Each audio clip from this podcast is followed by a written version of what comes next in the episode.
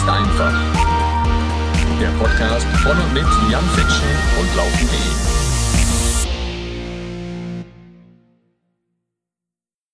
Und damit hallo und herzlich willkommen, liebe Freundinnen und Freunde des Laufsports. Jan Fitschen hier mit einem Solo-Talk. Heute nochmal hier in der Staffel, ja, einmal im Trainingslager. Und vielleicht habt ihr das schon mitbekommen, wenn ihr diesem Podcast hier schon etwas länger folgt, ja. Meine Lieblingstrainingslager habe ich eigentlich insgesamt doch ja schon auf der ganzen Welt, aber ganz besonders häufig auch in Kenia verbracht. Denn dieses Land hat mich einfach extrem fasziniert, genauso wie die Läuferinnen und Läufer, die ich da so getroffen habe. Das waren nicht immer nur Kenianerinnen und Kenianer, sondern Leute aus der ganzen Welt, ne? aber das hat mich extrem geprägt und deswegen unter anderem habe ich ja ein Buch darüber geschrieben, ja, Wunderläuferland Kenia, die Geheimnisse der erfolgreichsten Langstreckenläuferinnen und Läufer der Welt. Ich glaube, eigentlich heißt es Langstreckenläufer der Welt, das müsste ich irgendwie mal anpassen in der nächsten, äh, nächsten Auflage. Ne? Aber wie gesagt, dieses Buch läuft mittlerweile seit fünf Jahren, glaube ich, so den Dreh, ist jetzt in der dritten Auflage. Und zwischendurch, wenn es mich wieder packt, ja, und mich das Thema Kenia besonders begeistert hat, dann fange ich an, hier über das Buch zu erzählen, aus dem Buch zu erzählen. Ich lese nicht nur vor, sondern ich lese vor und ähm, erzähle dann einfach noch zusätzlich, was mir da so alles noch eingefallen ist. Heute, ja, heute könnt ihr euch freuen auf Kilometer 21 und 22 aus diesem wundervollen Buch Wunderläuferland Kenia, ja, erschienen im Narayana Verlag und unter anderem im Laufen ist einfach-shop.de, auch mit persönlicher Widmung äh, zu erstehen. Und da geht es heute um folgende Themen, die für euch alle eigentlich wohl sehr interessant sein dürften. Ja, Besuch beim Physiotherapeuten und um Regenerationsmaßnahmen.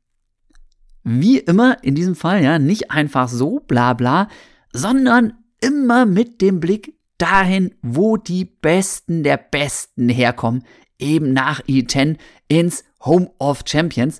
Gerade in letzter Zeit, ihr habt es vielleicht mitgekriegt, ja, Weltrekord von Elliot Kipchoge und in Chicago. In Chicago gab es ja jetzt auch gerade dieses sensationelle Rennen von Ruth Chipngetic, ja. 2.14.18 im Marathon, ne? Natürlich auch eine Kenianerin, was für ein Zufall. Und damit hat sie den Weltrekord von ebenfalls Kenia, Bridget Kosgate, 2.14.04, nur ganz, ganz knapp verpasst. Ja, also ich bleib dabei, ne? Bei all den starken Äthiopierinnen, ne? Bei all den starken Äthiopiern aus Uganda kommen ganz viele. Ja, auch natürlich die Japaner sind super stark. Auch die Amerikanerinnen und Amerikaner haben richtig aufgeholt. Und natürlich, ja, auch unsere deutschen Läuferinnen und Läufer sind mittlerweile sehr, sehr schnell unterwegs. Aber die Spitze, würde ich behaupten, nach wie vor, ja, die besten Läufer der Welt. Kenia. Ne? Und auch aus diesem Grunde finde ich, es ist allerhöchste Zeit, dass ich nochmal hier auf mein Buch zurückkomme und euch darüber was erzähle. Nicht nur, weil ich ja zufällig auch so ein Laufcamp in Kenia wieder anbiete, ja, also im Februar könnt ihr mit mir nach Kenia reisen, dahin, wo diese Superstars alle oder zumindest sehr, sehr viele von denen herkommen, ja, mit Inter gemeinsam. Die organisieren das Ganze und Herbert Steffni, Oliver Hoffmann und ich sind als eure Guides dann dabei. Also Februar, wenn ihr noch nichts vorhabt, Guckt euch das mal an.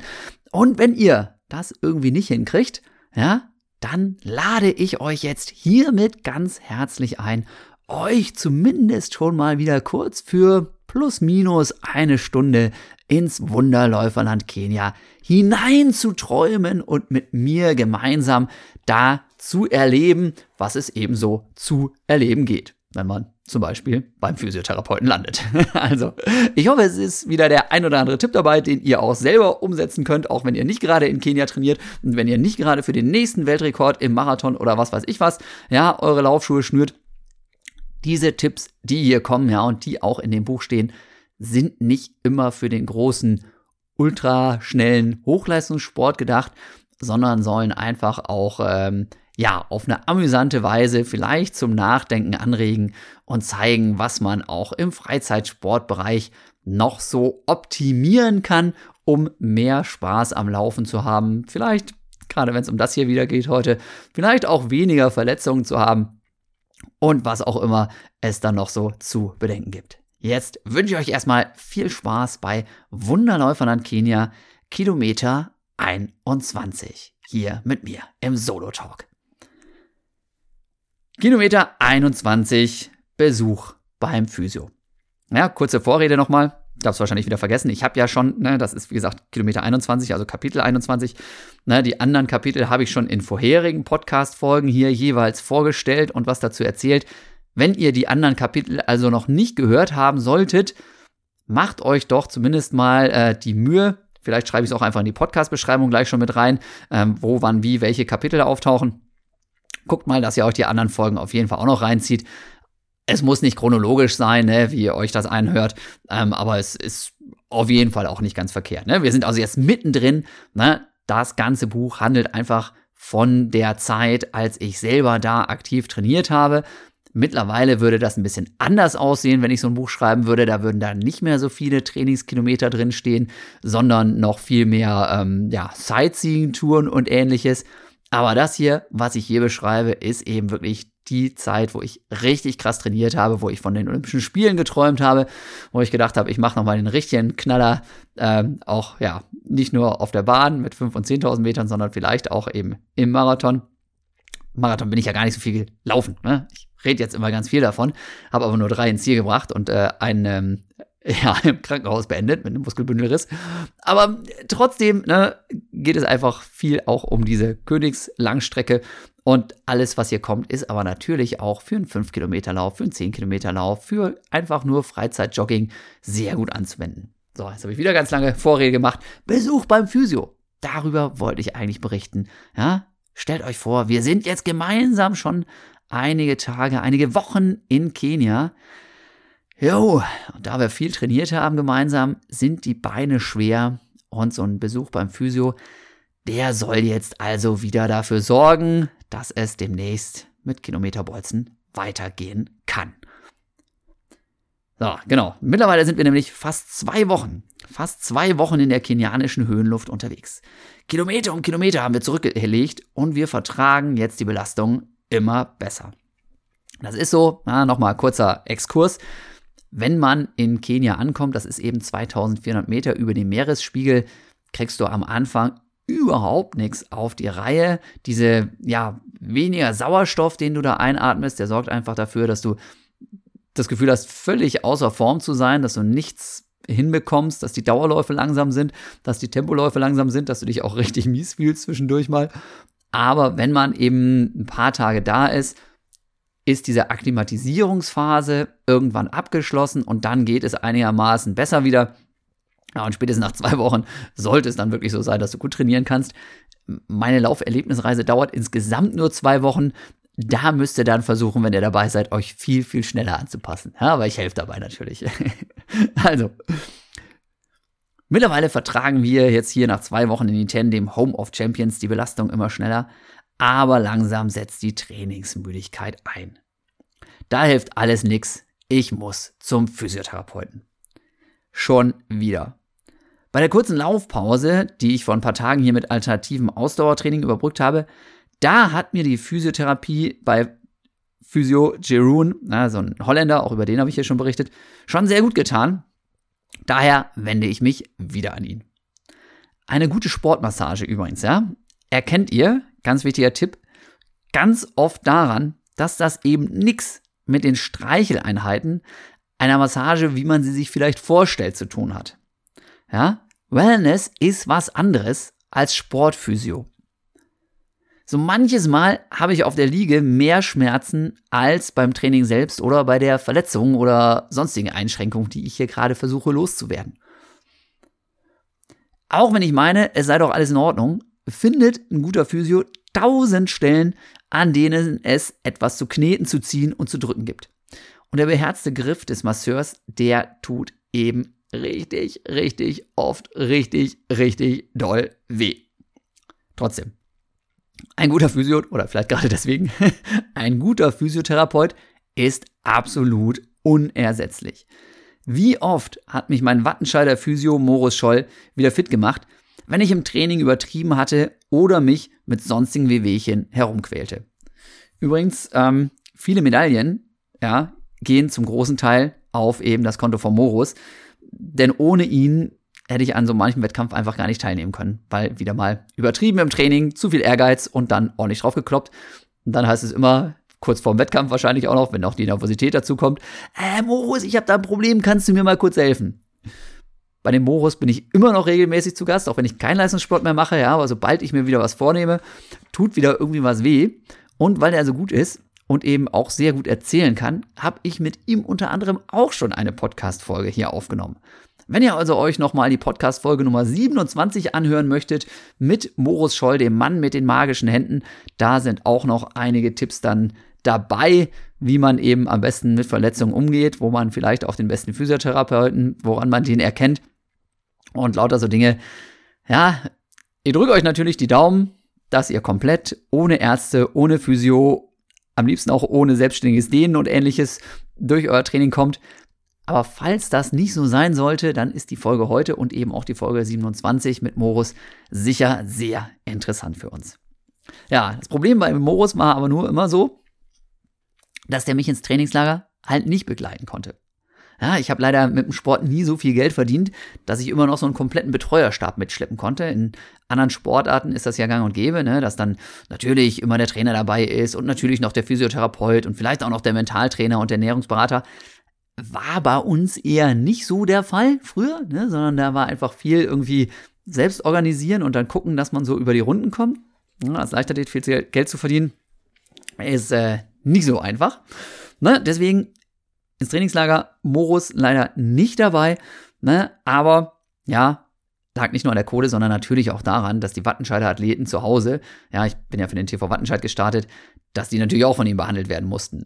Ah, und wenn man den dann mitnimmt und sagt, so, hier mit drei Läufern musst du jetzt mal ins Trainingslager, dann sagen die anderen alle bei euch piept's wohl. Ne? Deswegen, also war Morus, war Morus dann nicht dabei, aber das hat unter anderem dann eben ja auch, ja, zumindest das Gute gehabt, dass ich dadurch bei dem Girone gelandet bin. Und ähm, ja, was da so abgeht, darum jetzt weiter. Ja? Also, ähm, also es kam tatsächlich schon vor, ne? auch das hier äh, sei noch mal kurz erwähnt, dass ich manche Trainingslager abgebrochen habe und wieder nach Hause gefahren bin, weil ich eben vor Ort nicht die richtige Behandlung bekommen habe, die ich von zu Hause gewöhnt war und die mir dann geholfen hat. Ähm, das war teilweise ziemlich zäh. Das kann man dann mal machen, wenn man irgendwie in St. Moritz ist, ne? Oder keine Ahnung, auf Texel. Dann kann man auch schon mal früher nach Hause düsen. Aber jetzt in Kenia, weil man es nicht auf die Reihe kriegt, dann so ein, so ein Laufcamp einfach früher zu beenden, äh, so ein Trainingslager, das ist schon sehr schwierig. Und deswegen bin ich halt heilfroh, ähm, dass das irgendwie hingehauen hat. Also auch in Kenia, ja, wusste ich einfach überhaupt nicht, was mir da bevorstand, wie es eben mit medizinischer Versorgung ist, wenn ich irgendwie mal irgendwelche Zipperlein kriegen würde. Aber wie so oft, ja, lassen sich eben solche Sachen unter Sportlern rasch regeln.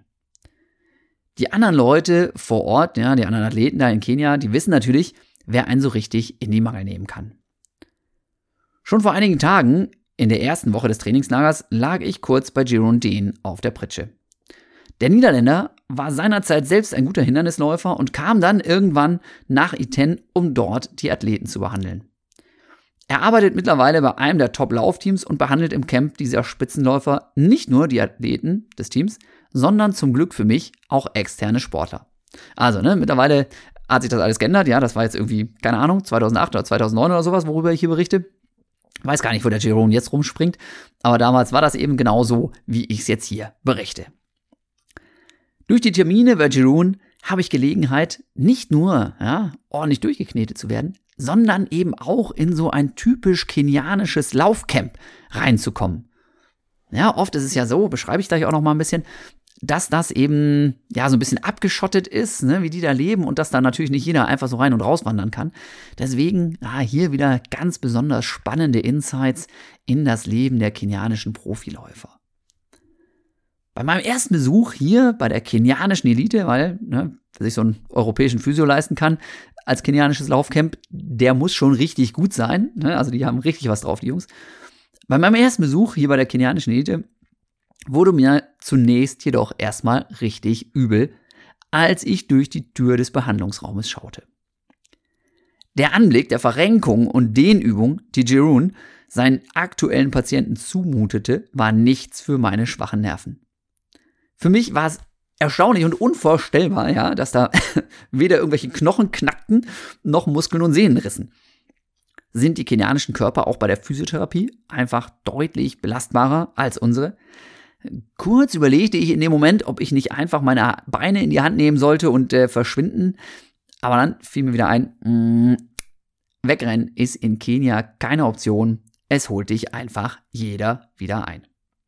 Also, ja, wusste ich genau, ich muss mich der Gefahr stellen, komme, was da wolle. Und wenn dieser Folterknecht-Physio, den ich da gerade sehe, wenn der die Kenianer fit macht und nur die Hälfte von dem stimmt, was die Kollegen über seine wundersamen Kräfte gesagt haben, dann kann er mir gerne ein Bein ausreißen, denn ähm, ganz ehrlich, dann wäre ich mit dem anderen Bein immer noch schneller als vorher. Die Angst, äh, als ich da so reinguckte, stand mir dann scheinbar trotzdem ins Gesicht geschrieben, ähm, denn mein Folterknecht begrüßte mich extrem fröhlich und höflich. Ich war jetzt also doch bereit. Jeroen, der hier alle und jeden kennt, hatte tatsächlich auch schon von mir gehört. Ja, finde ich super, ne? Sowas schmeichelt mir. Äh, andererseits ähm, war dann auch klar, jetzt muss ich mich noch mehr zusammenreißen. Vielleicht ist das aber auch ganz gut so. An der Liege nebenan behandelt der Kenianer Daniel oder Daniel, der sein Handwerk von Jeroen gelernt hat, einen kenianischen Läufer. Erst auf den zweiten Blick erkenne ich, dass es sich dabei um Patrick Macau handelt. Den Mann, der 2011 beim BMW Berlin Marathon den Weltrekord lief. Also ich merke gerade, das war doch nicht 2008 hier, diese Physiotherapie-Geschichte, sondern muss irgendwann 2012, glaube ich, gewesen sein. Sonst hättet ihr ja nicht, ne, ihr wisst Bescheid, äh, 2011 den Weltrekord rennen können und ich hätte das hier beschrieben. Na, aber, also war wohl eher 2012. Das Buch ist, das, was da passiert, ist alles passiert, aber zugegebenermaßen nicht alles in einem Trainingslager. Ne? Das also ist so geschrieben, wie ein roter Faden durch ein Trainingslager. Ähm, in echt sind das einfach verschiedene Trainingslager, deren Erfahrungen ich quasi alle zusammengefasst habe in einem Buch und in ein Laufcamp so fantasievoll eingebaut habe. Wie gesagt, nichts erstunken und erlogen, alles wirklich so passiert. Auch diese Geschichte von der Physiotherapie mit dem Patrick Macau, aber in einer etwas anderen Reihenfolge, in echt. So, also. Tatsächlich neben mir der damalige Weltrekordhalter. Ach du Schande, nee. Ja? Irgendwie trifft man hier in die Tent tatsächlich auf Schritt und Tritt auf die Superstars der Szene. Auch mit Patrick konnte man sich hier ganz locker unterhalten, selbst wenn man ihm anmerkte, dass er vom Training ganz schön müde war. Naja, gut, dann ließ ich ihn halt erstmal lieber in Ruhe und ich wollte ja auch nicht wie so ein Groupie hier erscheinen, wenn ich hier beim Physio auftauche. An den Wänden von Jeroens Behandlungszimmer hingen Fotos von Sportlern, die an der gleichen Stelle wie ich von denselben Händen gequält worden waren. Ich kannte nur die Hälfte davon, denn ja, ehrlich gesagt komme ich auch irgendwann durcheinander ne, bei den vielen Namen und Gesichtern und ähm, es sind sehr, sehr viele sehr, sehr gute Läufer da vor Ort unterwegs. Ähm, weiß nicht, ob ich es schon erwähnt habe. Na, und außerdem kommen in Kenia einfach auch jeden Tag neue Topläuferinnen und Topläufer dazu. Jeroen informierte mich auf Nachfrage gerne darüber, wer da alles in seiner ungewöhnlichen Ruhmeshalle hängt.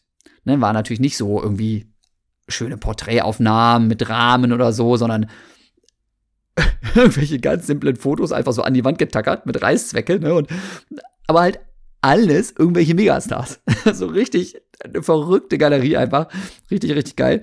Ähm, schon, schon ziemlich abgefahren. Wieder einmal kam ich mir verglichen mit denen da an der Wand sehr klein und sehr lahm vor. Es ist wirklich, wirklich schwer zu begreifen, wie viele unglaublich gute Läuferinnen und Läufer es in E10 gibt. Und bei Jeroen und seinem Team waren sie alle schon zur Behandlung. Die Massage hatte also bereits begonnen. Meine Beine wirbelten ohne mein Zutun durch die Luft und wurden in völlig unnatürlichen Winkeln scheinbar durch den halben Raum gebogen. So hat mich tatsächlich, und ja, wie gesagt, zu dem Zeitpunkt war ich ja schon lange im Leistungssport unterwegs und hatte auch schon so manche Physiobehandlungen ne, überstanden. Aber sowas, so hatte mich noch nie jemand äh, da behandelt. Was ich jetzt erlebte, war völlig neu. Es schmerzte zum Glück nicht ganz so sehr, wie es von außen aussah. Und da ich durch das spannende Gespräch mit Jeroen abgelenkt war, ging die Behandlungsstunde trotz aller Qualen rasch vorbei.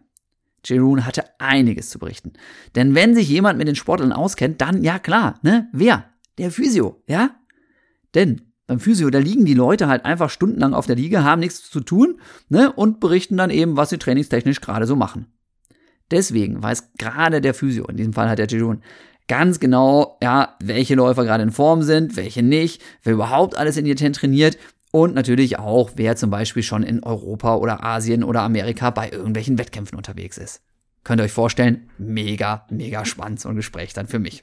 Ja, ich habe ja auch nichts anderes zu tun, als dann da eben zuzuhören und noch dumme Fragen zu stellen. Auch zu einem Spezialtraining beim Physio wurden wir gleich wieder eingeladen. Jerome behandelt nicht nur, er hat auch mit seinem Stabilisationstraining dafür gesorgt, ja, dass Verletzungen und Vorbelastungen vorgebeugt wird. Beim Zirkeltraining, bei dem sich Mzungus, na, also die, die Weißen, na, und die Kenianer an diesem Nachmittag gemeinsam quälen, da kräftigen wir Übungen mit Übungen wie dem Seitstütz, Sit-ups mit Rückstütz, mit ähnlichem, einfach die Rumpfmuskulatur. Vieles davon dürftet ihr aus einigen Videos von mir auch kennen. Auch in Kenia sehr, sehr ähnliche Übungen wie bei uns. Aber, ja, auch hier wird eben knallhart an der Kräftigung gearbeitet. Und Jerome macht alles vor, sodass wir gar keine andere Wahl haben, als mitzuziehen. Und in diesem Fall ist es wirklich gar nicht so komplett anders, das Training, als bei uns in Wattenscheid oder na, bei mir hier im Keller, wenn ich ein Live-Training für Instagram mache oder gemacht habe.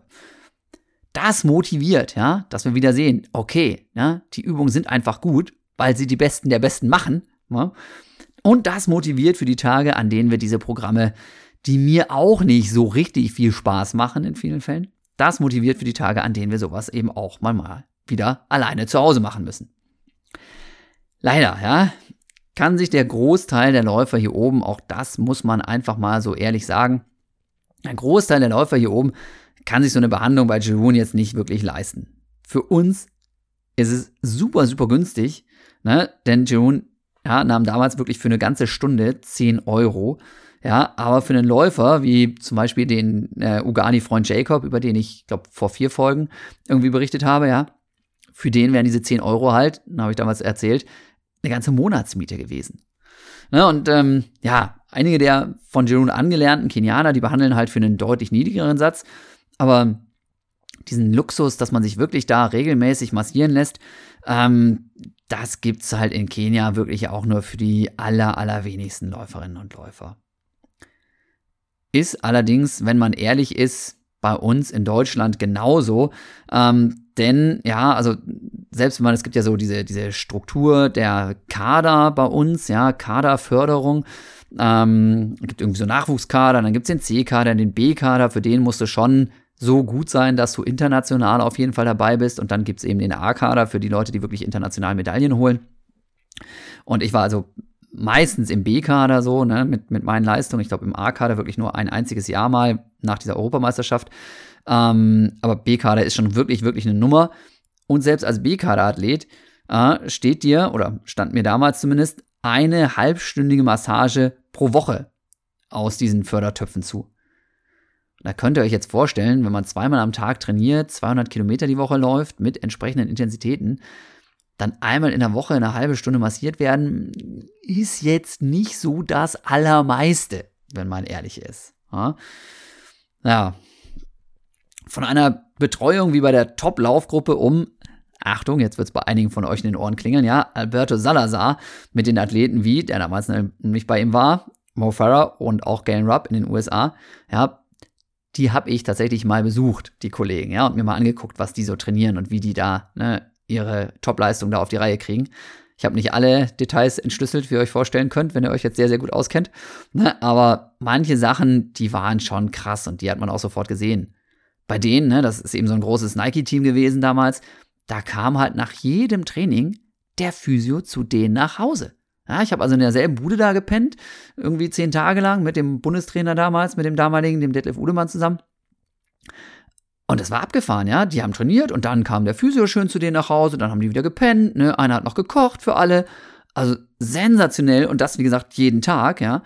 Ähm, von sowas konnten wir also in Wattenscheid einfach nur träumen. Ne? Das war immer, auf der einen Seite machen wir absoluten Hochleistungssport und Profisport, aber in ganz, ganz vielen Bereichen ist tatsächlich das, was bei uns als, als Spitzensport durchgeht, absolut, ja, basic und teilweise auch sehr, sehr dilettantisch. Also gerade was diese ganzen Reha-Maßnahmen angeht, was man da alles machen könnte und wofür letzten Endes aber in vielen Fällen einfach keine Kohle da ist, das ist schon manchmal ziemlich abenteuerlich, ne? wenn ich das, wie gesagt, mit, mit anderen Ländern vergleiche. Auf der anderen Seite, na klar, ne, die Kenianerinnen und Kenianer sind noch viel schneller als wir und da kriegen die allermeisten überhaupt keinen Physio.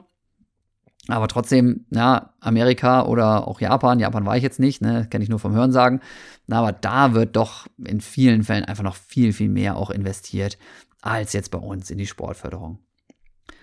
Okay, ne, also ganz so krass wie eben bei solchen Profiteams in Amerika ist in Kenia sicherlich nicht, ne, aber so ganz ohne Physio, ja, wie ich mir das im Stillen natürlich vorgestellt hatte. Ne? Die trainieren einfach nur und von sich aus äh, regenerieren die sich viel, viel besser als wir und ne, die brauchen keinen Physio. Äh, ganz so ist es dann eben auch in Kenia nicht. Ne? Zumindest die Topsportlerinnen und Sport, Topsportler, die werden da schon auch mit Massagen und ähnlichem einfach gut betreut. Und hier, das hat mich wirklich ganz besonders fasziniert, hier mitten im Nirgendwo, ja, finde ich einen der besten Therapeuten, die ich jemals getroffen habe. Also na, neben meinem Wattenscheider Physio Morus eben. Und das war schon so ein Augenöffner auch, ne? dass man denkt so, okay, ja, wie kommt der jetzt ausgerechnet wieder dahin, da nun zu arbeiten? Ähm, ganz, ganz spannende Gespräche geführt, könnt ihr euch vorstellen. Und das war schon richtig, richtig abgefahren. Ja, also auch da Tipp ähm, einfach, den ich aus diesem Kapitel ableite. Das ist sehr schwierig aus meiner Sicht in vielen Fällen. Ja, wirklich einen guten Physiotherapeuten zu finden.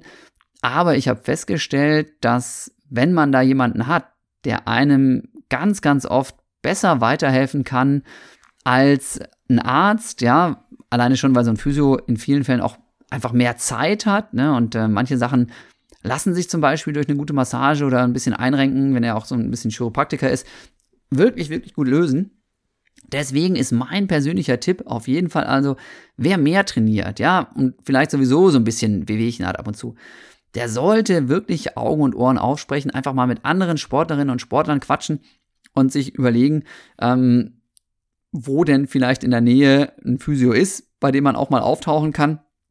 Das ist in vielen Fällen wirklich dann Gold wert, gerade wenn man auch mal ambitionierter trainiert und dann vielleicht Richtung Wettkampf was machen möchte.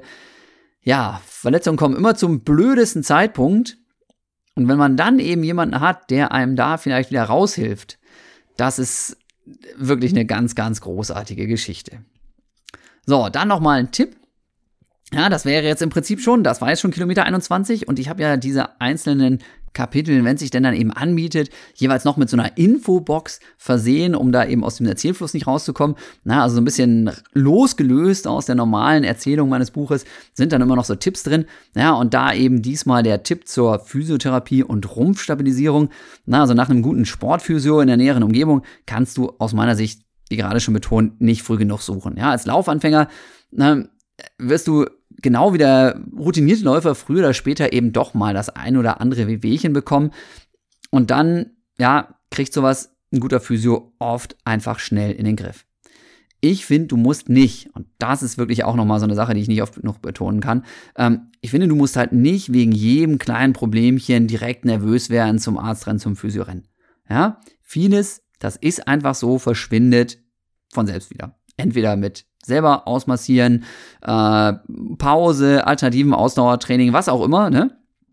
Aber, ja, wenn eben mal irgendwie doch Probleme auftreten, Schmerzen auftreten, die das Lauftraining so richtig behindern, dann ist es einfach gut, wenn du nicht dann erst anfangen musst zu suchen, sondern wenn du halt bereits weißt, an wen du dich wenden kannst. Wen du, ja, jetzt für so eine Behandlung am besten auswählst, das erfährst du halt aus meiner Sicht oft, wenn du einfach mit anderen Sportlern redest nicht jeder Physio kann bei jedem, jeder Verletzung helfen und so gehen eben natürlich dann auch die Meinungen auseinander. Ne, wer denn jetzt der Beste ist, ganz klar, ja, da hilft aus meiner Sicht wieder oft nur ausprobieren und letzten Endes selber entscheiden. Meiner Erfahrung nach, deswegen habe ich hier über diese Quälerei, die da zwischendurch auch stattgefunden hat, hier so ein bisschen rumphilosophiert. Meiner Erfahrung nach bringen so Streichelmassagen, Massagen sehr, sehr selten was. Ja, ebenso aber auch wie übertriebene Folterstunden bei manchen, da wird einfach nur gequält. Ähm, der Morus ne, und auch der Giron, die können beide richtig zupacken das tut wirklich, wirklich weh. Aber man merkt dann halt auch direkt am nächsten oder übernächsten Tag, dass es wirklich was gebracht hat. Und ähm, einfach nur da irgendwie kräftig reindrücken, irgendwelche Punkte, wie gesagt, findet jeder Physio, wo er euch wehtun kann, um da so ein Aha-Erlebnis auch zu erzielen. Ähm, das muss auch nicht unbedingt sein. Aber wie gesagt, nur streicheln ist es nicht. Der Morus hat bei mir auch häufiger mal so eine Behandlungsmethode angewendet, äh, nennt sich Lymphdrainage. Auch das gibt's ja mittlerweile über irgendwelche Lymphsocken und so ähnliches Zeug, die sich dann so aufpusten, so mit, ja, mit, mit, mit äh, einfach technischen Hilfsmitteln. Er hat das mit, mit den Händen einfach gemacht, so ganz, ganz, das ist wirklich ein sehr sanftes Ausstreichen der Muskulatur. Das hat schon immer richtig gut geholfen auch, aber ähm, meistens hat es wehgetan. ich war ihm da auf der Liege liege. Na? Also, die ersten Griffe ne, können eben in vielen Fällen schon Indiz dazu sein, äh, was da eigentlich passiert. Und natürlich zeigt ein guter Physiotherapeut, zeichnet sich auch dadurch aus, dass er euch wirklich auch erstmal zuhört, was ihr denn eigentlich habt. Ne? Also viele sehen das auf den ersten Blick, die stellen euch nur hin und sagen dann, aha, hier, da ein bisschen Beckenschiefstand und da ist was und da ist was. Aber einfach mal zuhören, was da eigentlich Sache ist, das ist natürlich auch irgendwo so das A und O.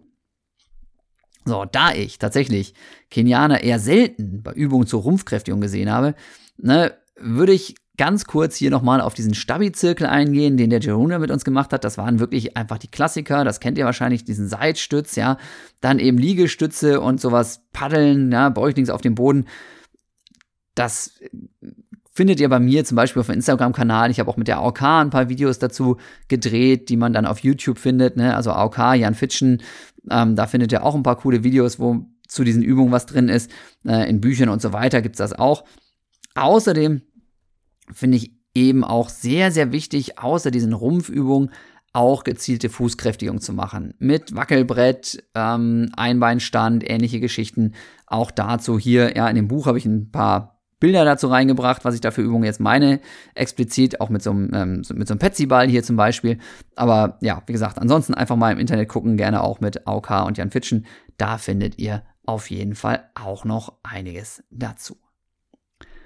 Und an der Stelle, ja, seid ihr herzlich eingeladen, wenn ihr vielleicht noch mitten im Training seid und immer noch davon träumt, wie ihr jetzt gerade in Kenia von Jerun massiert werdet und äh, das sehr, sehr schmerzhaft ist, ja, oder vielleicht seid ihr auch schon so weit, äh, dass ihr die Behandlung auch mental hinter euch gebracht habt und jetzt wieder euren Dauerlauf genießt, keine Ahnung.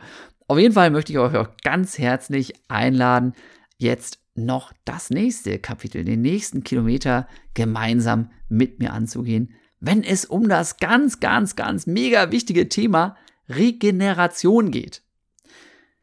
Denn da, ja, Leute, da steckt bei jedem von uns so viel Potenzial drin. Da kann man so viel machen, wenn man einfach seine Erholung, ja, optimiert. Mental, aber natürlich auch körperlich. Erholung ist das A und O. Wenn du dich gut erholst, kannst du hart trainieren, kannst du gute Wettkämpfe laufen, hast du auch mehr Spaß an dem, was du machst. Deswegen jetzt Kilometer 22 Meister der Regeneration. Nach der rabiaten Massage von gestern geht es mir heute tatsächlich besser. Die Beine fühlen sich frischer an und sind bereit für neue Belastungen. Faszinierend war natürlich ja neben der Behandlung durch Jerome auch einen Blick in das Leben, auf das Leben der Läufer in einem dieser vielen Camps zu werfen.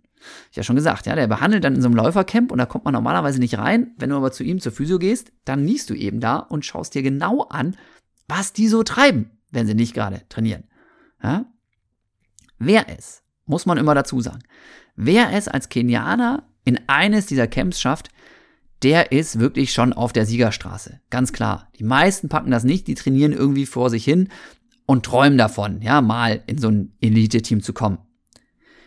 In diesen Läufercamps, die es eben, ja, einigermaßen regelmäßig gibt da, leben meistens 10 bis 20 Athleten. Es sind, zumindest in den Camps, die ich damals gesehen habe, fast nur Männer vertreten. Mittlerweile auch ab und zu mal Mädels dann dabei. Ne? Aber es ist einfach so, es gibt noch viel, viel mehr laufende Männer als Frauen in Kenia.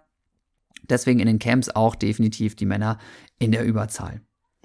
Die Läuferinnen, ja, haben auch in vielen Fällen, das ist halt auch so einer der Unterschiede, einfach schon Familie und Kinder und sind deswegen dann eher zu Hause.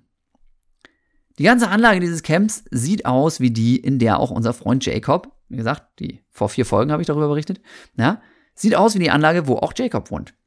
Ein einstöckiger Gebäudekomplex mit kleinen Zimmern. In den besseren Camps, ja, ich habe mir verschiedene angeguckt, da haben die Zimmer dann zumindest jeweils eine eigene Dusche.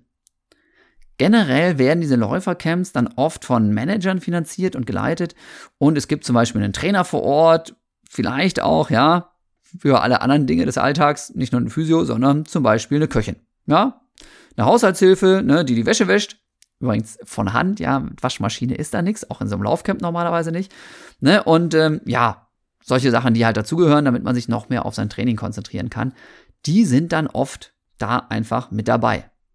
Könnt ihr euch vorstellen, wenn man in wieder so üblich sehr, sehr einfachen Verhältnissen aufwächst, ne, von irgendeinem so kleinen Mini-Bauernhof kommt, oft wirklich so die ähm, ja, viel beschriebene Strohhütte.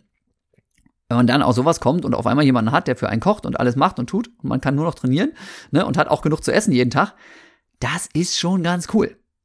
Ja, also, das, ne, was ich da vorfinde in diesem Camp, das ist ein Läuferleben, wie es sein muss. Einfach paradiesisch.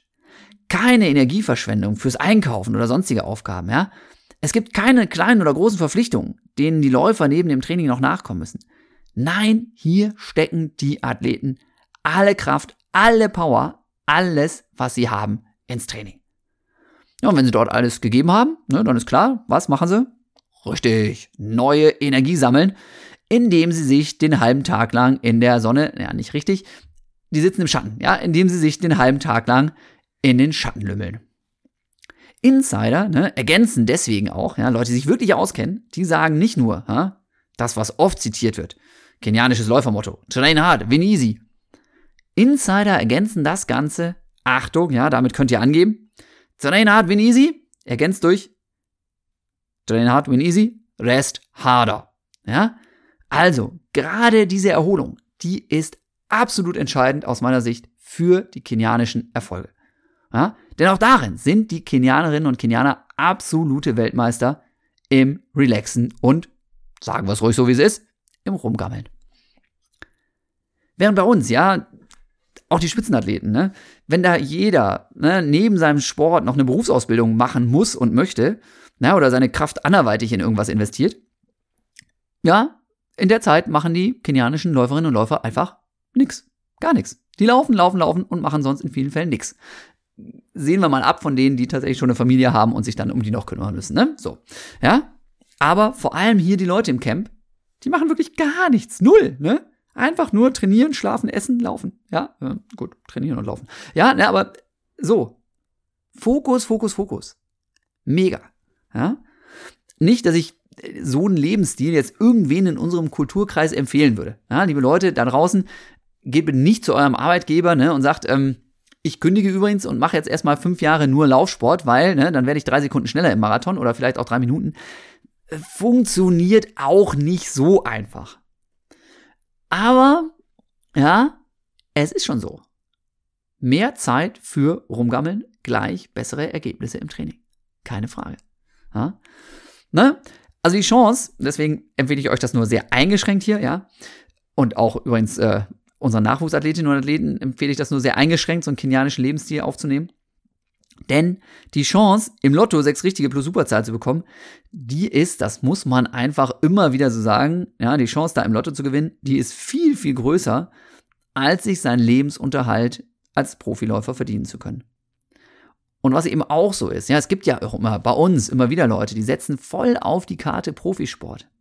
Das halte ich für grundfalsch, für viel zu riskant und für absolut, ich muss es so sagen, dämlich. Denn, ja, die Gefahr von Verletzungen, ja, die ganz schnell die Karriere beenden, die ist einfach immer da. Deswegen bin ich auch persönlich einfach sau happy, ja, auch wenn ich das jetzt überhaupt nicht mehr anwende, so bei dem, was ich beruflich mache. Aber ich bin einfach sau happy, dass ich neben meinem Sport irgendwie das Studium noch durchgezogen habe ne, und das als zweites Standbein habe. Ja, das hat bei mir alles ewig gedauert, ne? Physikstudium ewig, danach das äh, Managementstudium dann ein bisschen schneller. Aber das ist egal. Hauptsache, du machst halt irgendwas, damit du was nach dem Sport hast. Und in Kenia ist das ein bisschen anders. Ja? Hier in Kenia denkt eben keiner wirklich jetzt, zumindest habe ich das Gefühl, über die Zeit nach dem Sport statt äh, nach. Ja? Und deswegen ist es einfach so. Wie gesagt, ich möchte es nicht empfehlen, ja, dass man sich jetzt in Deutschland oder sonst wo voll auf den Sport konzentriert. Auch nicht, wenn es um Spitzensport geht. Aber es ist in ganz, ganz vielen einfach faktisch so, wenn du dich spezialisierst, wenn du dich richtig konzentrierst, bist du besser als andere, die noch tausend Sachen nebenbei machen. Ausnahmen bestätigen die Regel, ja. Wenn ich an den Richard Ringer denke, der auch noch ganz normal arbeitet zwischendurch, ne, und zumindest dann mal ein paar Monate weniger macht, wenn es Richtung Europameisterschaft geht, ja, oder wenn ich an den Henrik denke oder wen auch immer, ja, bei uns, die Leute machen eigentlich fast alle was nebenbei und ich weiß auch nicht, ob die jetzt schneller wären, wenn sie das nicht machen würden. Aber, ja, wie gesagt, ich glaube, manchmal kommen eben diese Erholungsphasen dann doch trotz allem etwas zu kurz. Ja, Ausnahmen, wie gesagt, gibt's immer. Aber es ist einfach Fakt, ja. Wer ausreichend Zeit hat, neben dem ehrgeizigen Training noch jeden Tag zwölf Stunden zu schlafen, na, wie das so in Kenia ist, der regeneriert sich besser, der erholt sich besser, ja, ganz, ganz klar. Wird vielleicht bei uns jetzt wieder argumentiert, ja, ich kann gar keine zwölf Stunden schlafen am Tag, egal wie viel ich trainiere. Aber zumindest sich keinen Wecker stellen zu müssen und den Luxus zu haben, jederzeit zu pennen oder zur Physio zu gehen oder nochmal drei Stunden zu dehnen, wenn man das für nötig hält. Diesen Luxus zu haben, der sorgt schon dafür, dass man ja, schneller wird, würde ich sagen. Als ich zum Beispiel, ja, das kommt wieder so, so eine kleine Anekdote aus meinem persönlichen ähm, Läuferleben. Ich habe ja, wie gesagt, Physik studiert, ne, und dann war ich auch da dann im Labor ganz groß mit ähm, mit Forschung beschäftigt, ne? Zum Schluss, als ich meine Diplomarbeit gemacht habe, die alleine schon, ich glaube, drei Jahre gedauert hat, statt einem wie geplant. Ja, als ich also meine Diplomarbeit geschrieben habe, da hatte ich tatsächlich so eine Isomatte ne, im Labor liegen. Arbeiten, trainieren, essen und dann um 12.30 Uhr ein kleines Nickerchen auf dem Fußboden. So sah mein Tagesablauf aus. Ja? Ich hatte dann, ich habe damals, ähm, nannte sich Absorptionsspektroskopie an deuteriertem Ethan, für alle, die es ganz genau wissen wollen, ja, war der Titel meiner Diplomarbeit. Und da musste ich eben auch mit, mit Lasern im Infrarotbereich, also im nicht sichtbaren arbeiten und Laser, ja, ganz klar, sind immer gefährlich, muss man immer aufpassen. Dann gibt's Warnlampen, das heißt, wenn du im Labor deinen Laser anmachst, ne, musst du vorher auf den Knopf drücken und dann geht außen die Warnlampe an, Achtung, Laser in Betrieb. In dem Fall war natürlich sehr schnell rausgekommen, ne, weil ja auch andere Leute da durch die Büros, äh, durch die Labors düsen. Also wenn bei Jan um 12.30 Uhr nach dem Mittagessen die Warnlampe angeht, Laser in Betrieb, heißt das meistens nicht, dass der Laser in Betrieb ist, sondern eher, bitte nicht stören, ich schlafe gerade auf dem Fußboden. Ja, also da äh, hat auch wieder ne, der Physiktrakt da irgendwie was zu lachen gehabt über den, den Fitschen, der viel rennt und wenig forscht.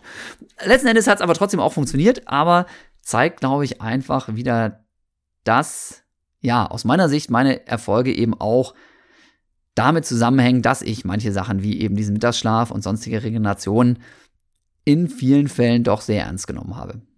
Ist ganz klar ein Luxus, den sich jetzt wirklich nicht jeder leisten kann, der jetzt nur Freizeitsport macht. Ne, und ähm, das ist mir auch völlig klar. Aber so als Anekdötchen könnt ihr euch vorstellen, ne, Fitchen liegt da auf dem Fußboden im Physiklabor. Ähm, Gibt es auf jeden Fall wieder was, worüber man schmunzeln kann. Ich kann das zumindest auch, auch im Nachhinein. So, ne, bei uns Ganz klar, ja. Da hat eben kein Freizeitläufer die Freiheit, sich eine Pause zu nehmen, wenn der Körper sie einfach braucht. Ne? Sondern da wird halt, ganz klar, dann Kaffee getrunken, ne? wenn man müde ist. So, ja. Aber das wäre schon wichtig aus meiner Sicht, ne? da mal zu gucken. Denn ich glaube, auch und gerade Freizeitläuferinnen und Läufer müssen einfach lernen, sich auch mal Pausen zu gönnen. Ja? Wenn der Tag besonders stressig war, dann finde ich, sollte das Training nicht zu hart sein. Sonst schlägt es einfach nicht an und irgendwann bist du körperlich völlig überlastet, mental übrigens auch. Ja.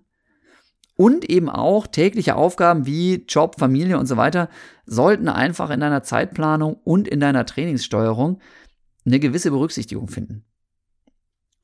Ja, Brechstange und sagen, boah, alles hart und ich fühle mich sowieso total platt, das hilft nur ganz, ganz selten. Man muss es in vielen Fällen trotzdem erstmal probieren, ja, weil oft ist es ja auch so, man ist müde und platt und fühlt sich irgendwie so ein bisschen, geht so. Und dann macht man 10 Minuten aufwärmen, bisschen easy joggen, kommt an die frische Luft. Auf einmal merkt man, ey, es geht ja doch. Ne? Das heißt, von vornherein, nur weil man müde ist, einfach auf dem Sofa hocken bleiben, ist auch meist keine gute Idee. Aber wenn man nach einer Weile merkt, ne, es ist wirklich einfach irgendwie zäh alles, dann Mut zur Lücke. Ne? Das ist schon irgendwie wichtig, ja. Und die große Kunst, die große Kunst besteht einfach daraus, jetzt wirklich für dich selber herauszufinden, wann bist du wirklich zu müde und zu erschöpft fürs Training? Und wann ist es einfach nur dein innerer Schweinehund, der sagt, äh, heute lieber nicht. Das musst du selber irgendwie so ein bisschen rauskriegen. Ne? Also Mein Rezept ganz klar, so wie ich es gerade schon gesagt habe, einfach erstmal starten. Wenn du nach 15 Minuten immer noch den Eindruck hast, ja, es läuft einfach nicht rund, du bist einfach platt, dann bist du einfach in vielen Fällen durch den Alltag und sonstiges schon so gestresst und platt, dass jetzt das Training nicht mehr so viel bringt. Na? In den meisten Fällen habe ich allerdings festgestellt, es ist doch oft oder häufiger der innere Schweinehund, der versucht, mich auszubremsen, als tatsächlich die Müdigkeit. Wird euch wahrscheinlich auch so gehen. Kennst du wahrscheinlich, ja? Nicht immer, ne? Nicht immer und bei jedem Wetter macht das Training Spaß. Auch das ist mal klar, ja? Ein recht angenehmer Aspekt, jetzt komme ich wieder auf den Profisport, ne, des Lebens als Profisportler ist aber, für mich persönlich, ja, solange ich Profi bin, ist es ganz klar, wenn ich schlafe, dann arbeite, in Klammern, sprich regeneriere, dann arbeite ich, ja? Also, ja, das ist verdammt effektiv. Wenn ich voll in der Marathonvorbereitung stehe, dann bin ich sowieso, und das ist schon echt heftig, wenn ich richtig, richtig viel trainiert habe, egal ob jetzt Mittelstrecke, Langstrecke, Marathon zum Schluss, wenn ich richtig viel trainiert habe, war ich wirklich gefühlt den ganzen Tag total müde. Außer beim Training, witzigerweise. Ja? Außer beim Training und außer während den Mahlzeiten. Da war ich immer richtig wach. Ja? Aber es ist schon, man schleppt so eine permanente Müdigkeit mit sich rum und ähm, ja, da ist es einfach dann wichtig, dass man sich diese Pausen gönnt, ne? ganz, ganz klar. Und deswegen jetzt wieder zurück nach Iten, Kenia. Ja, beim Anblick der Kenianer hier im Camp, ah, da würde ich am liebsten sofort meine ganzen Wattenscheider Trainingskollegen hier nach Iten einladen. Denn selbst ich, ja, wo ich ja nun doch einigermaßen erfolgreich war, ne, und äh, irgendwann dann auch der Älteste im Team und so, ja, selbst ich musste mir in meiner Trainingsgruppe immer wieder Spott und Gelächter da anhören, ne, wenn sich die anderen über meinen Mittagsschlaf lustig gemacht haben. Ja, was für Idioten, ja, halte ich den immer noch vor, wie ihr gerade merkt, ne? Aber gerade in Kenia habe ich wieder, ja, und ihr seid mit dabei, ihr wisst jetzt auch, worum es geht, ja. Gerade in Kenia habe ich wieder eins der Geheimnisse der Superstars entschlüsselt.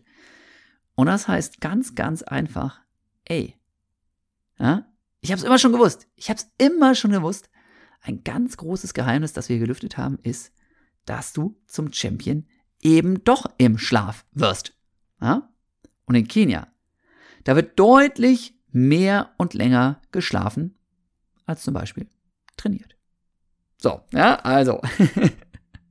Das glaube ich einfach nochmal ganz, ganz wichtig, um zu zeigen, ja, Regeneration, sprich besonders, ja, es war jetzt ein bisschen einseitig aufs Schlafen ausgelegt hier, dieses Kapitel. Ne, aber dieses Rumgammeln, fünf gerade sein lassen, das gehört auch mal dazu. Ne? Wer ständig unter Strom steht, wird Schwierigkeiten kriegen, ähm, effektiv zu trainieren. Irgendwann sagt der Körper einfach, nee, ich habe andere Prioritäten und dann funktioniert das Ganze nicht mehr so. Ja, und ähm, deswegen, ja, ne, einfach da nochmal so ein bisschen bisschen hinter die Kulissen geguckt. Und ich habe jetzt übrigens an der Stelle, das ist ganz geil, ne, da war der Norbert Wilhelmi, war ja tatsächlich in dem Camp von der Bridget Kosgei, von der ich vorhin äh, kurz gesprochen habe, die, die aktuelle Weltrekordhalterin im Marathon 2 Stunden 14. Ne, der war in dem Camp, in, der die, in dem die wohnt und trainiert. Ja, und da hingen dann draußen so Camp Rules and Regulations drin, äh, hingen draußen an der Wand. Und die habe ich auch mal so äh, quasi unkommentiert äh, in das Buch dann äh, reingebracht. Und äh, da stehen eben auch so Sachen drin, die einfach zeigen, ja, ja, ne, also Regeneration wird in diesen Camps sehr groß geschrieben. Ne? Da steht dann Regel Nummer eins, dass eben verbotene Substanzen, aber eben auch Alkohol im Camp verboten sind. Regel Nummer zwei, ich glaube, das ist äh, für Kenianerinnen und Kenianer auch sehr, sehr äh, pünktlich, äh, sehr, sehr schwierig. Pünktlich sein. Ne? Dann eben, ja, auf jeden Fall auch Sauberkeit und Ordentlichkeit, ne, Regel Nummer drei. Dann ne, Teamwork, ganz, ganz wichtig, darauf zu achten, Regel Nummer vier. Und, was ich auch sehr interessant finde, ja, Regel Nummer fünf, Romantic relationships within the camp is not allowed. Äh, ja. Das lasse ich jetzt einfach mal so stehen. Ha? Übersetzen, glaube ich, brauche ich es auch nicht. Bitte keine romantischen Beziehungen innerhalb des Camps. Ne? So, ja sagen wir mal weiter nichts dazu. Dann, ähm, was haben wir hier noch? Avoid unnecessary movements during training session. Also, liebe Leute, ja, nicht irgendwie zu viel rumkaspern, zu viel machen und tun, ne? Alle unnötigen Bewegungen während des Trainings bitte vermeiden. Auf das Wesentliche konzentrieren und genau das machen und nicht irgendwelche anderen Geschichtchen. Steht hier, ja, einfach mal aufgeschrieben als Camp-Regel. Wie geil, bitteschön, ist das denn wieder? Ja? Diesen Zettel, ich könnte mich, wie ihr merkt, einfach wieder nur wegschmeißen hier, ja. Ne, dann Do not misuse the equipment and facilities provided by the, by the camp. Ja, ja, okay, eben auch nicht da die, äh, ja, was auch immer einem da so zur Verfügung gestellt wird, ne, an irgendwie Ausrüstung und sowas, nicht irgendwie für irgendwelchen Quatsch missbrauchen, ist auch klar, ja. Alle Athleten, ja, müssen am Trainingsprogramm teilnehmen. Auch das, ja, Regel, die sich irgendwie selbst auch schlüssig mir, ja, da darstellt. Dann kam da noch eine Regel Nummer 9 dazu, wo dann eben steht, dass auch äh, alle Athleten natürlich, die in diesen Doping-Kontroll-Testpools da drin sind, da auch gut aufpassen sollen, dass sie da keinen Unfug treiben ne? und äh, natürlich den, den Dopingfahrern dann immer da zur Verfügung stellen, wenn die ihre Kontrolle machen. Und äh, Regel Nummer 10, Fighting and Abusing others is not allowed. Ja, also bitte auch keine Kämpfchen austragen und sich da gegenseitig auf die Nerven gehen. Camp-Regeln, ja, in einem der ganz, ganz großen Laufcamps, in dem eben auch die Weltrekordhalterin Bridget Kosgei unterwegs ist und aus denen man schon einiges schließen kann darüber, äh, ja, wie wichtig eben Sachen wie zum Beispiel auch Regeneration und wenig Ablenkung sind für den Spitzensport ne? und ähm, ja, was man davon im Freizeitbereich umsetzen kann.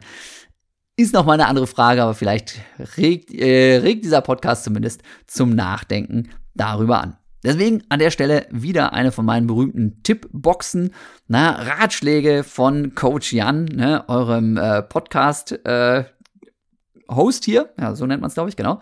Ja. Verdiente Pausen. Also, verdiente Ruhepausen für Körper und auch den Geist, ja, die Rübe, werden bei uns tatsächlich, wie ich das so beobachte, einfach immer mehr zum Luxusgut. Das ist so. Es ist immer irgendwie Trubel. Und dabei ist gerade diese richtige Erholung ein unglaublich wichtiger Baustein für den Erfolg. Nicht nur im Sport oder natürlich auch im Job und bei allem anderen. Wie beim Lauftraining ist einfach, und das muss man immer bedenken, die individuelle Belastbarkeit im Berufsalltag und bei allem anderen sehr unterschiedlich. Und deswegen ist es mit Tipps immer so ein bisschen schwierig, denn letzten Endes muss einfach ganz klar jeder für sich selbst herausfinden, was er sich auf die Schultern laden kann und wo es irgendwann zu viel ist und dann die Leistungsfähigkeit auch langfristig danach lässt. Mittagsschlaf, ja, so wie ich mir den täglich gönne, übrigens heute auch noch, ja, erzähle ich auch immer wieder gerne drüber. Heute ist er ausgefallen, fällt mir gerade auf. Ja. Heute bin ich irgendwie drüber weggekommen, aber es geht gerade noch so, obwohl es jetzt schon 18.20 Uhr ist. Dann muss ich heute spätestens um 10 ins Bett gehen. Vielleicht halte ich es dann so lange noch durch. Also ein Mittagsschlaf, wie ich ihn mir täglich gönne, der ist ganz klar für die meisten Menschen einfach nicht praktikabel, nicht umsetzbar. Ja, die Trainingsintensität und kann dann aber natürlich nicht ganz so hoch sein, wenn einfach ein Durchhänger auf der Arbeit ständig mit Kaffee überbrückt wird. Logisch, ja, wenn du dir Kaffee reinziehst, dann ist das für einen Moment gut, aber auf Dauer kriegst du dann halt nicht die Erholung, wo eigentlich die Müdigkeit, die einsetzende, ein Zeichen dafür ist, dass du die haben solltest.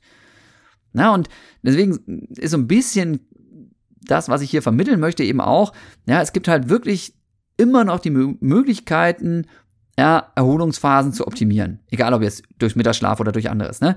Wenn du nämlich genau mal anschaust, ja, wofür du gerade abends noch so Zeit vergeudest, dann wirst du vermutlich feststellen, dass du im Schnitt, wahrscheinlich wirklich im Schnitt jeden Tag, eine Stunde früher ins Bett gehen könntest, als du es eigentlich machst.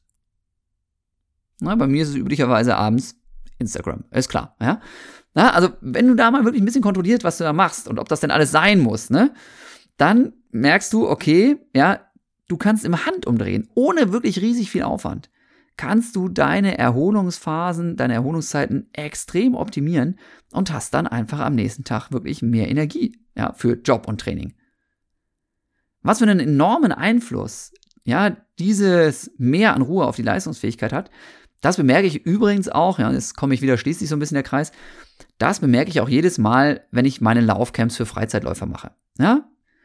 Jetzt geht's nach Zypern, ne, Ende November, dann eben auch wieder Kenia. Ne, und da mache ich ja einiges und stelle dann immer fest, naja, zu Hause trainieren die Leute zwei, dreimal in der Woche vielleicht und da dann auf einmal teilweise zweimal am Tag. nicht so viel, nicht so intensiv. Ich bremse dann alle runter, ne? aber trotzdem trainieren die Leute locker in einer Woche mindestens das, was sie sonst in einem Monat trainieren. Und das funktioniert eben auch nur, weil natürlich super Essen auf alle wartet, weil einfach auch genug Zeit zum Rumgammeln ist, weil einfach die Regeneration da auch viel, viel besser funktioniert. Ja? Also, Krafttraining oder sonst was. Wir trainieren zweimal am Tag und es geht. Ja? Mal klar, es ist, ist kein reiner am Strand liege Urlaub, was wir da machen. Das ist schon mit Action vollgepackt und natürlich mit Lauftraining und ähnlichem. Aber, ja, es ist einfach genau wie bei uns früher. Warum fährt man ins Trainingslager? Ja, vielleicht auch, weil da die Sonne scheint. Vielleicht auch, weil da nochmal irgendwie gute Trainingspartner sind oder man zum Beispiel in Kenia was über Land und Leute lernt. Aber in aller, in den allermeisten Fällen fährt man vor allem ins Trainingslager oder auch ins Laufcamp, weil man da einfach auch mal wirklich mehr Zeit für Erholung hat. Und das, wie gesagt, weiß ich zum Beispiel aus meinen Laufcamps, dass das nicht nur für den Spitzensport ganz, ganz wichtig und ganz entscheidend ist, sondern auch für den Freizeitsportbereich, ne, egal ob jetzt Kenia oder wie gesagt Zypern. Das ist so witzig zu sehen, wie die Leute da über sich hinauswachsen. Ich habe das sogar schon erlebt, dass Leute dann am letzten Tag dieses Laufcamps, ne, wo wir dann manchmal noch mal irgendwie einen Wettkampf mitgemacht haben, als wir da zum Beispiel auf Mallorca unterwegs waren, da sind dann wirklich einzelne Leute, was eigentlich ja gar nicht sein dürfte, ne, da haben wir wirklich viel trainiert und dann laufen die Leute am Ende dieser Woche noch eine Bestzeit über 10 Kilometer. Und dann denkst du so, hä? Wie geht das denn jetzt? Ne, weil eigentlich heißt es ja, vor einem Wettkampf noch mal ein bisschen weniger machen und ruhiger machen. Aber durch wirklich in erster Linie natürlich auch die Motivation, die man in so einem Laufcamp tankt und dann das kombiniert mit wirklich diesem ganzen Drumherum an eben auch zusätzlicher Regeneration. Ja, bei verschiedensten Teilnehmerinnen und Teilnehmern schon echt ganz, ganz witzige Effekte gehabt. Und dieses, dass man eben wirklich mehr trainieren kann und über sich hinaus wächst, das sehe ich eigentlich bei fast jedem. Und das ist total schön natürlich, das als Trainer dann miterleben zu dürfen. Und ähm, ja, macht einfach richtig, richtig viel Bock. Okay, dann an der Stelle tatsächlich ähm, verabschieden wir uns, ja, verabschiede ich mich von euch und wir verabschieden uns gemeinsam aus dem Wunderläuferland Kenia. Ich äh, hoffe, ihr hattet Spaß da, gemeinsam mit mir so ein bisschen zu gucken, wie arbeitet so ein Physio, ne? Was machen die Kenianerinnen und Kenianer, wenn sie gerade nicht trainieren? Genau, ihr wisst es jetzt, sie schlafen.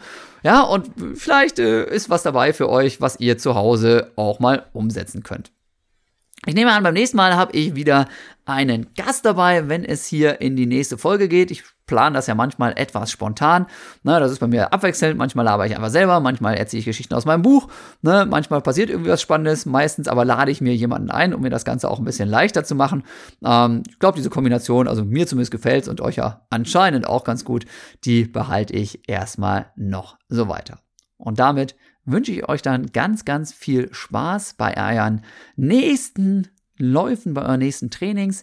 Wenn euch auch schon aufgefallen sein sollte, dass es mittlerweile ja, deutlich früher dunkel wird. Und wenn ihr darüber flucht, dann noch ganz kurz Werbeblock hier zum Abschluss. Würde ich euch empfehlen, schaut euch mal, ich verlinke das Ganze hier nochmal, die neue Neo-Serie von Let Lensa an. Die haben richtig coole Stirnlampen für Läuferinnen und Läufer. Sehr leicht, sehr leistungsstark, nicht so super teuer und die machen uns das Leben, äh, ja, und das Training deutlich leichter. Okay, also bis dahin. Macht's gut und viel Spaß. Tschüss.